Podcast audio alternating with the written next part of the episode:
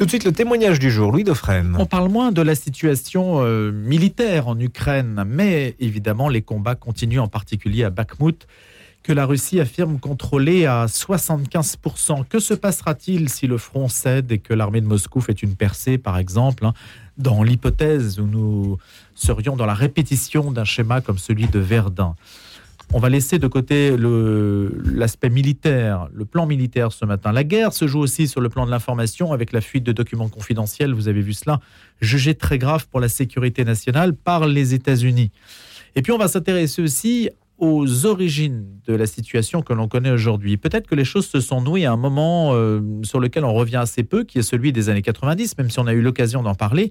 Et pour cela, Hugues Pernet a écrit en quelque sorte ses mémoires, journal du premier ambassadeur de France à Kiev, 90-93. Hugues Pernet a une longue carrière au Quai d'Orsay. Il a commencé euh, par être agent d'Orient, hein, le, concours de ceux qui euh, ont la compétence de développer justement euh, bah, des, connaissances sur ce terrain-là. Hein, la question orientale. Et puis, il a été en poste à Moscou, à Washington. Et juste après, donc, Washington, on l'a appelé pour être ambassadeur à Kiev et monter une ambassade et un service diplomatique à Kiev. Bonjour Hugues Pernet.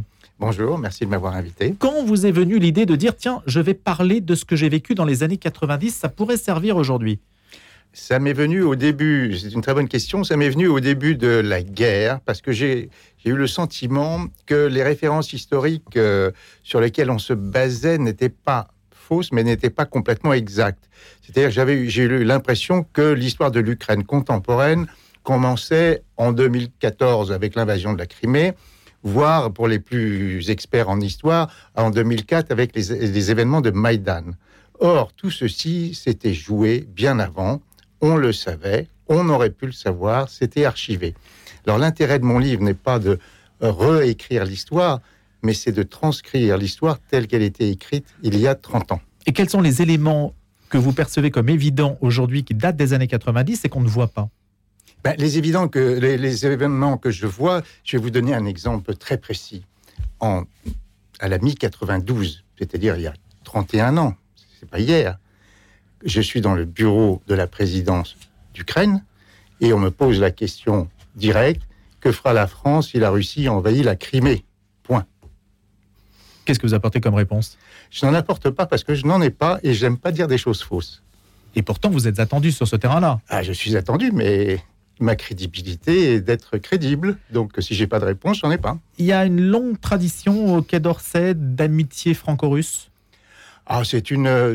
Alors, je ne suis pas tout à fait pour l'amitié franco-russe au sens euh, diplomatique du terme. Il n'y a pas d'amis en relation diplomatique. Il y a des partenaires, il y a des associés, mais je pense que c'est une grosse erreur que de croire qu'on est ami avec le président Intel ou avec le, ou le tyran X ou Y. Je crois qu'il faut savoir justement dans la diplomatie garder ses distances. On vous avait choisi, Hugues Pernet, je l'ai esquissé très rapidement, hein. vous étiez à Washington, vous aviez été à Moscou. La il était logique que ce fût vous qui soyez choisi à l'époque c'était pas illogique, mais alors je vais simplement faire une petite correction. J'étais désigné non pas pour être ambassadeur, parce que l'Ukraine n'était pas indépendante, l'Ukraine était membre de l'Union soviétique. Nous étions toujours... En service consulaire plutôt. Oui, c'est ça. Donc on ouvre un consulat, puisqu'il existait une ambassade à Moscou, et ce n'est qu'après que je deviendrai ambassadeur, un peu par hasard d'ailleurs. Alors faites-nous le film d'abord Pourquoi vous? Et puis ce qui s'est passé au, moment, quelle, quelle, a été la transition qui était important de noter sur le statut de l'Ukraine?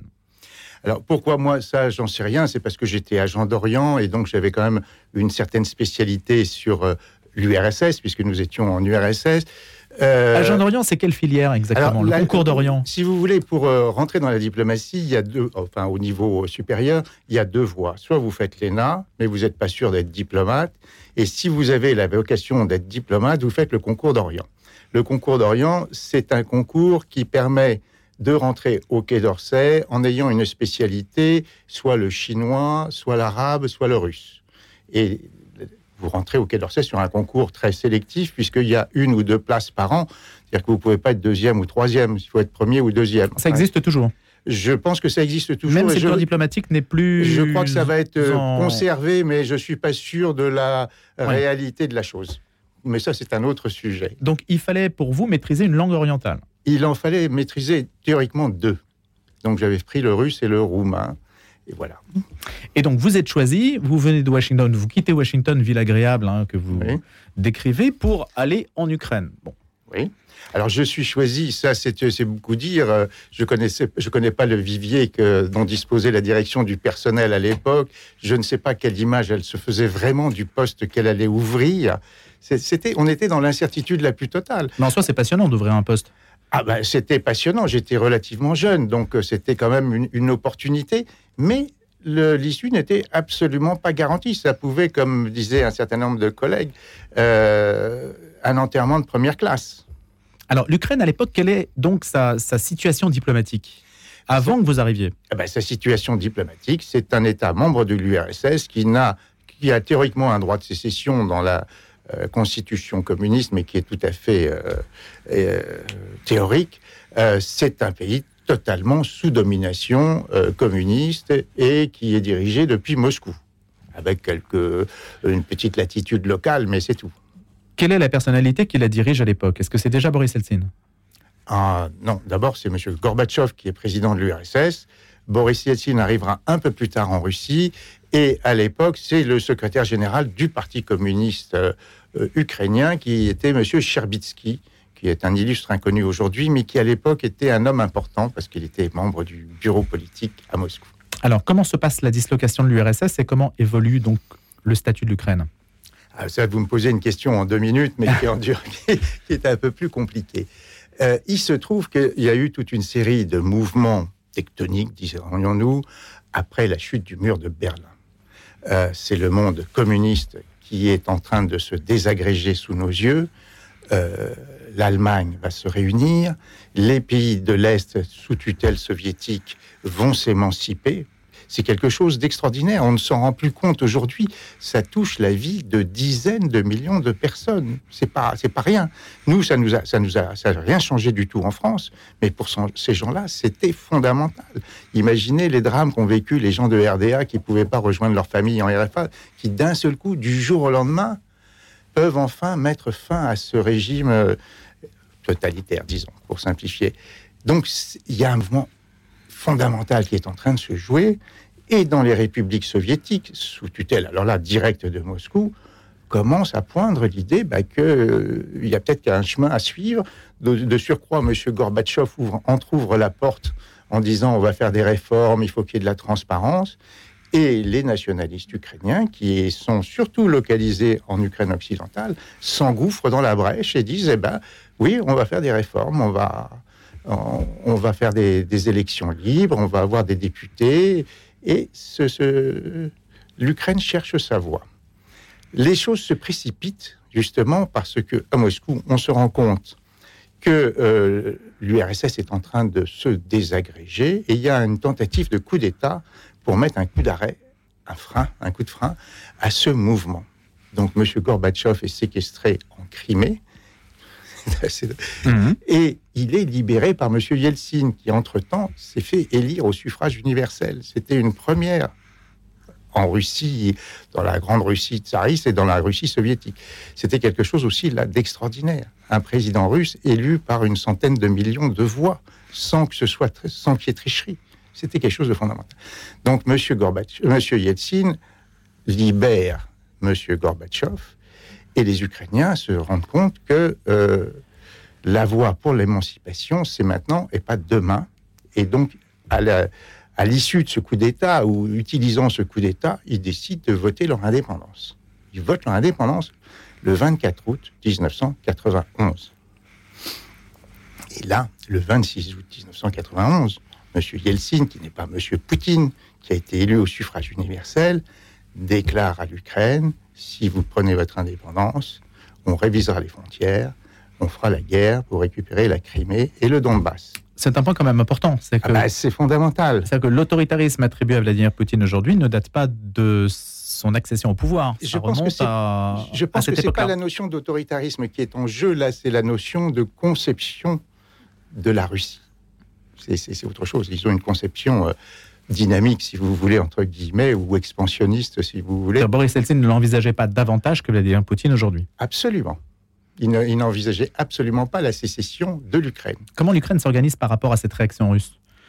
Bah, L'Ukraine, elle s'organise euh, de deux manières en essayant de constituer son armée. Et ça, c'est un processus très difficile parce que les Russes, aidés par M. Gorbatchev, essayent d'entraver le démembrement de l'armée soviétique. C'est quelque chose. Il faut voir qu'à l'époque, l'armée soviétique, c'était plusieurs millions de soldats. Il y en avait entre 600 et 800 000, on n'a pas, j'ai pas été les compter, euh, il y en avait entre 600 et 800 000 en Ukraine. On est loin des chiffres d'aujourd'hui. Et ces soldats, ben, ils sont soviétiques. Ils dépendent de Moscou, du pouvoir fédéral. Mais l'Ukraine n'a pas gardé les armes nucléaires.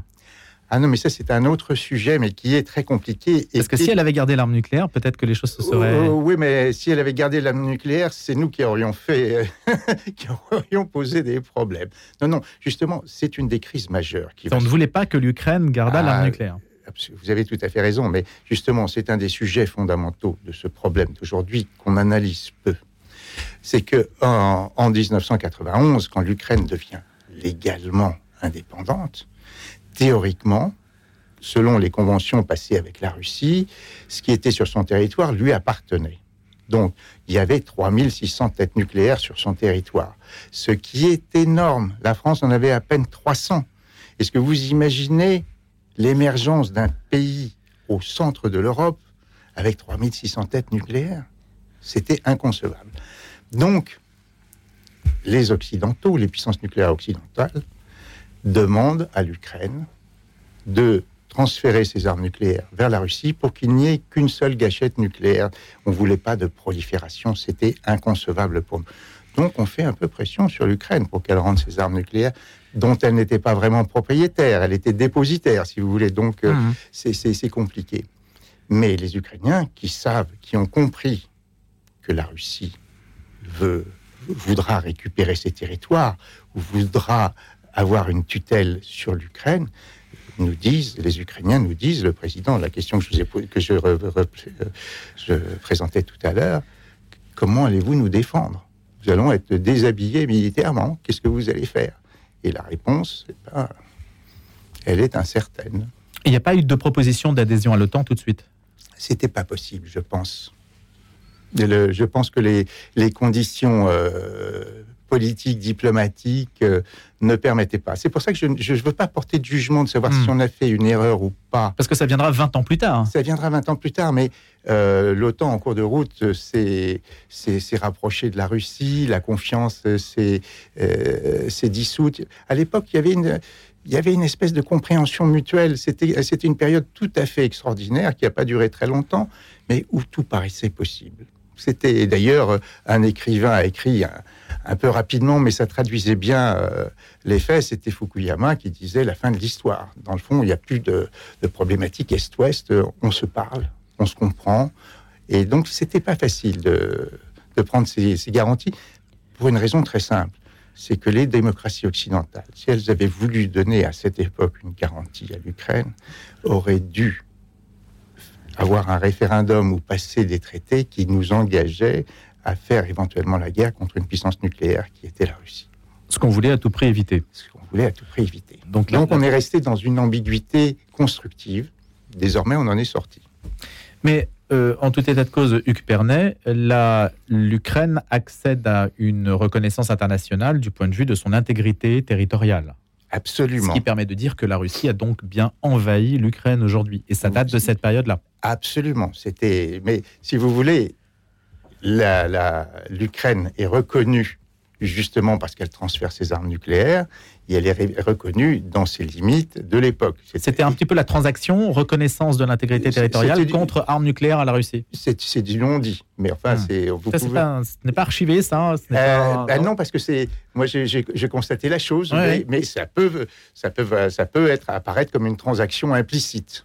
Quel regard portez-vous aujourd'hui, Hugues Pernet, sur la manière dont la France essaie d'apporter des solutions dans ce conflit? Est-ce que l'expertise diplomatique qui est la vôtre permettrait d'accéder à un embryon de solution diplomatique Alors tout d'abord, je suis retraité. Donc Justement, vous êtes libre. Absolument, mais je ne suis pas au courant. Donc je ne peux vous donner. Ce que vous dites. Oui, oui. Non, non, non, je suis pas au courant. Non, non, non. Sincèrement, j'ai. Vous savez, moi, je fais de la sculpture. Je j'ai fait ce livre justement parce que je pensais qu'il pouvait avoir une utilité, mais c'était pas du tout pour euh, pour. Euh, alors, je pense que euh, actuellement, nous sommes dans une situation très compliquée pour tout le monde. Euh, et je pense qu'il faut réfléchir à la paix. Même si c'est un mot grossier pour certains, même si c'est un mot euh, porteur de, euh, de drame, pour moi, je pense qu'il faut épargner le nombre de vies humaines au maximum et que l'avenir est tout à fait incertain. Je, ne suis, je trouve que je note un certain nombre de signaux préoccupants, enfin disons, euh, que, je relève de la part de nos amis américains, qui sont très, très étonnants. Lesquels? Euh, ben, un chef d'état-major qui vous explique que les Ukrainiens ne pourront pas euh, récupérer la Crimée cette année, dit-il pour les faire passer. Un secrétaire d'État qui, M. Blinken, qui annonce que l'Ukraine va peut-être devoir discuter sur les territoires. Euh, vous estimez que les Américains sont en train de reculer?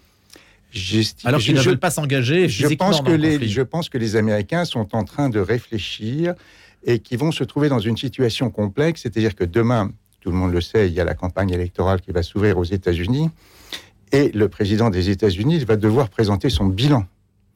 On va lui dire, bon, pourquoi est-ce que vous êtes allé en Ukraine? Est-ce que vous êtes allé en Ukraine pour défendre la démocratie? Est-ce que c'était parce que vous aviez des intérêts familiaux? Enfin, il y a toute une série de choses qui vont ressortir. On va lui demander, est-ce que vous avez fait gagner les Ukrainiens? Oui, non. On va lui dire, est-ce que vous avez fait perdre les Russes? Oui, non. Euh, qu'est-ce que nous avons gagné, nous, États-Unis? Certes, on a gagné un certain nombre d'avantages sur la réorientation des réseaux euh, énergétiques, mais est-ce que nous avons perdu quelque chose? Eh bien oui, on a perdu quelque chose. Euh, je, me mets à la place des Américains, parce que ce qui est intéressant, c'est de voir aussi les choses de plusieurs points de vue. les Américains, les, opposants à monsieur Biden vont dire oui, mais dans le fond, cette guerre a laissé la porte ouverte à l'Iran pour aller vers le nucléaire, parce qu'on s'en occupait plus beaucoup. Et surtout, on n'a pas réussi à dissocier la Russie de la Chine. Et ça, c'est diplomatiquement très grave. Et c'est d'autant plus grave pour les Américains que la Chine, diplomatiquement, risque, sera probablement un élément de la négociation d'un problème européen. C'est-à-dire que la Chine qu'on attendait en Asie, qu'on attendait en Afrique, Ils ont et là, c'est en Europe qu'elle va ils ont mis la Chine au centre du jeu. Exactement. Et ça, ça peut faire euh, euh, naître dans l'esprit américain une idée de, retrait, de, désengagement progressif. en tous les cas, ça les oblige pour une raison très simple. C'est que la Chine aujourd'hui est le, partenaire adversaire privilégié des États-Unis, mais c'est un partenaire qui était relativement aisé de maîtriser en ce sens que c'est une grande puissance économique, c'est une grande puissance démographique, euh, démographique mais c'était un peu un nain nucléaire. La Chine n'a que 500 têtes nucléaires, les Américains en ont plus de 5000. Mais si vous avez un rapprochement de la Chine avec la Russie, et non pas un, rapprochement de vassalité comme on le souligne, mais la, Russie a 5500 têtes nucléaires. Si vous avez un rapport genre autant entre la Chine et la Russie, ce qui n'est pas le cas, et il faut espérer que ça ne le soit pas, mais au jour d'aujourd'hui, on s'approche plus de ça qu'on s'en éloigne, la Chine deviendra aura une couverture nucléaire tout à fait différente. Et quand vous êtes américain, vous traitez plus du tout les choses de, cette, de la même manière qu'aujourd'hui. Pardon. Hugues Pernet, c'est ma dernière question, réponse rapide. La France, Emmanuel Macron, c'est encore une fois écouté euh, À lui tout seul, sans l'Union européenne? Euh, disons qu'on pourrait avoir un rôle particulier dans le sens où nous sommes euh, dotés de l'arme nucléaire et qu'on pourra donner une caution hmm. le moment venu. Merci beaucoup d'avoir été notre invité autour du journal du premier ambassadeur de France à Kiev, 90-93. C'est une étape de l'histoire tout à fait décisive que nous raconte Hugues Pernet, diplomate, ancien du Quai d'Orsay. C'est aux éditions Flammarion. Je vous remercie d'être venu.